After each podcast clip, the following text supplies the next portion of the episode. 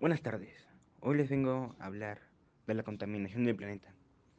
Hoy día el uso del cubrebocas ya es una moda, así como es la contaminación, en la cual más del 90% termina en nuestros océanos.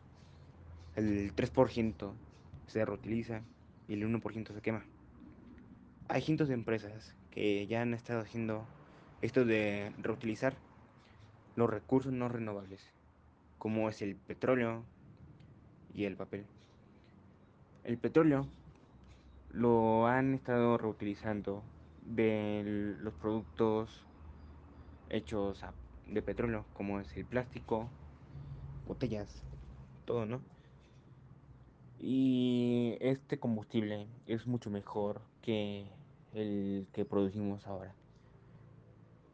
La tala de árboles es también un problema por la contaminación de este, que nos lleva al calentamiento. Y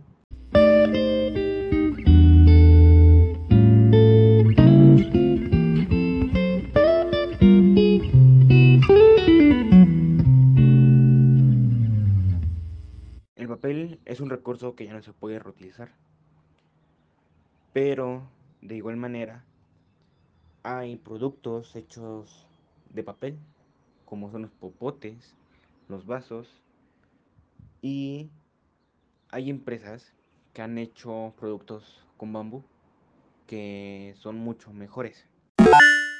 Los cubrebocas se han hecho algo de nuestra vida, pero también contamina al planeta.